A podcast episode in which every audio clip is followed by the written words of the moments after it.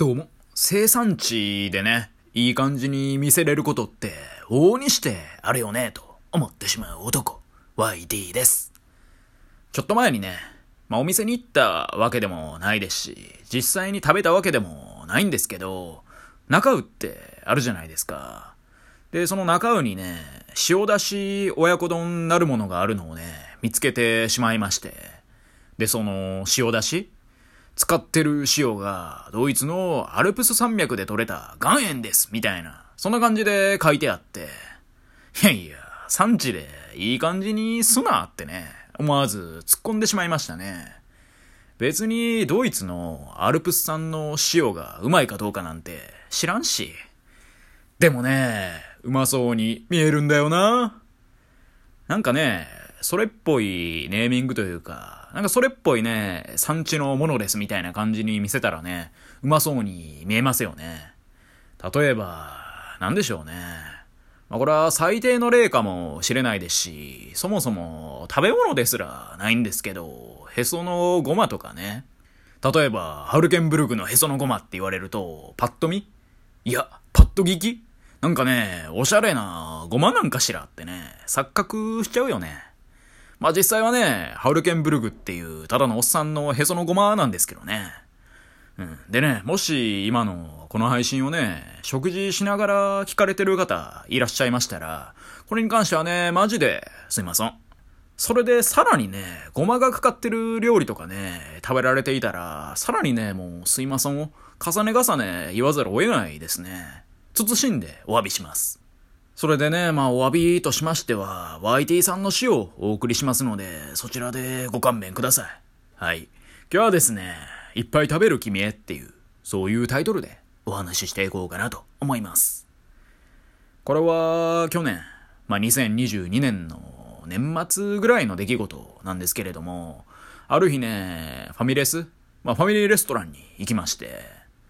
まあね、ファミリーレストランなのに一人で行くっていう、これもまた皮肉だなってね、そう一人つぶやきながらではあったんですけど、まあでも他にね、そんなに店が開いてなかったんで、シャーなしで行きまして、まあなんて言ったって年末なんでね、うんやっぱね、いろんな店やってなかったんですよね。ただね、そのファミレスは思いのほか混んでまして、当然ファミリーの方々もいれば、私のようにノットファミリーな方々も結構いて、まあ店内はね、お世辞にも静かとは言えない、騒がしくて下品な空間でして、で、近くの席、まあ近くって言ってもまあ何席か離れてたんですけど、まあそこにね、ファミリーと言いますか、まあママ友たちなんでしょうね。30代半ばから、まあ、40いかないぐらいの、まあ、おばはん何人かと、そのおばはんの子供たち何人かみたいな、そんな感じの組み合わせで、まあ、店内にはすでにいはって、で、子供たちはね、全然騒いでないんですけど、肝心のね、おばはんたちがもう、ボリュームのつまみ、お前ら行かれてんのかってぐらいね、大声で喋っていて。で、まあ話してる内容もね、ここでは言えないような下品なもので、最高でしたね。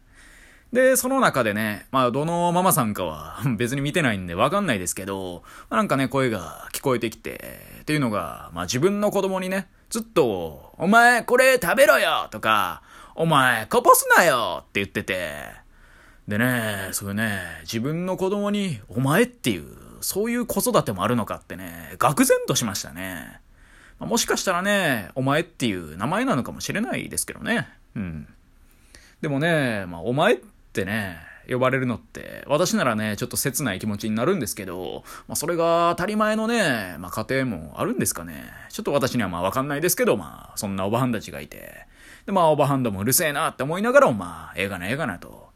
でね、その店のメニューを見ていて、そしたらまあ、ハンバーグがあったんで、それをね、いただくことにして、で、注文したんですよね。で、私はね、まあ席で言うと、まあ二人用の席みたいなのを、まあ一人で座っていて、で、その横にもね、同じような二人用の席があって、で、そっちの席にはね、まあ四五十ぐらいのおじさんがまあすでにいたんですよね。で、そのおじさんはね、まあ私が来る前にすでに注文を終えてたんで、まあちょうどね、私がまあ先ほどの、まあハンバーグを注文したぐらいのタイミングで、おじさんの料理が運ばれてきて、で、その料理がね、ハンバーグ 300g、で、マルゲリータ、で、トマトソースのパスタ、で、ライス大、あとコーヒーですわ。でね、さらにタバスコ。なんか個包装されたピザハットとかでついてくるようなあのタバスコそれ2つくださいみたいな言うてて。で、私ね、思いましたね。めっちゃ食うやんっていう。まあ、私もハンバーグ頼みましたけど、300じゃなくて 150g ですし、ライスもね、普通盛りですよ。ところがね、このおじさんはね、ハンバーグ 300g で、で、ライスは大盛りで、それに加えてね、トマトソースパスタに、マルゲリータピザに、さらにそいつにね、タバスコ2袋分ぶっかけよるわけですよ。うん、ちょっと最後噛んだんですけど、まあ、それはね、ちょっと気にしないでいただいて、で、それに加えて、最後にコーヒーも飲むと、年末にもうめちゃめちゃ食うやんと。もう胃袋がファミリーサイズやんと。で、ちょっとね、チラッと横目で見てるとね、コーヒー飲みながらね、ライスかっこんでましたね。なんちゅう食べ合わせやねんと。どんな言いしてんねんでね、思って。で、そうこうしてる間に、まあ私のハンバーグとライスもまあ届いたんで、まあ食べることにして、で、そっからは自分の食に集中して、まあおっさんとか特に見ずに、で、私がまあ、最後ね、ハンバーグがもう残り5口ぐらいかなってところまで来た際にはね、おじさんも全部食べ終えていて、まってなりましたね。なんかちょっとピンポーンって鳴らして、で、初めに頼んでたデザートください。あとコーヒーも追加でって言い出して、あ、デザートも食うんやと思うと同時に、絶対最初のコーヒーいらなかっただろうってね、思いまして。なんやねんコーヒーとライスって。でもね、こんなに食べるおっさんは久々に見ましたね。別にね、見た感じ、そんなでかいわけでもなく、太ってるわけでもない。中肉中背ってね、絵に描いたような、まあ、そんな体型のおっさんだったんですけど、マジでね、とんでもない大食感でしたね。で、そんなおっさんを見てね、思いましたね。まあ俺も、かつては腹八分とか気にせずにバクバク食べてた時期もあったなと。もう腹がはち切れんばかりに暴食したこともあったと。まあ、このおっさんはね、全然余裕そうでしたけど、腹八分にもね、行ってない雰囲気出てましたけどね。ただね、うん、そんな私も、いつの日からかね、お腹痛いとか気にしてね、量をね、全然食べなくなったなと思って。でも、そうじゃないだろう、俺の青春はってね、そういう話ですよね。まあ普通の飲食店でね、暴食するのはリスキーなんでやめときますけど、今後ね、バイキングとかビュッフェに行くようなことがあればね、もうね、自分のリミッターを解除してバクバク食うたろうと。もう好きなだけ食ったったらええねんと。ああ、だからかと。バイキング、ビュッフェってのは自分の限界を知る機会だと。そう思ってね、生きていこうと考えたっていう、そんな話でした。うん、何言ってんの？って感じですね。腹八分目を超えていいことなんて何もないっすからね。うん。まあ、大食いおじさんに憧れを抱きつつもね、自分の中のお腹いっぱいをね、目指して食べていこうぜ。はい。以上、YT でした。今日も聞いてくださり、どうもありがとうございました。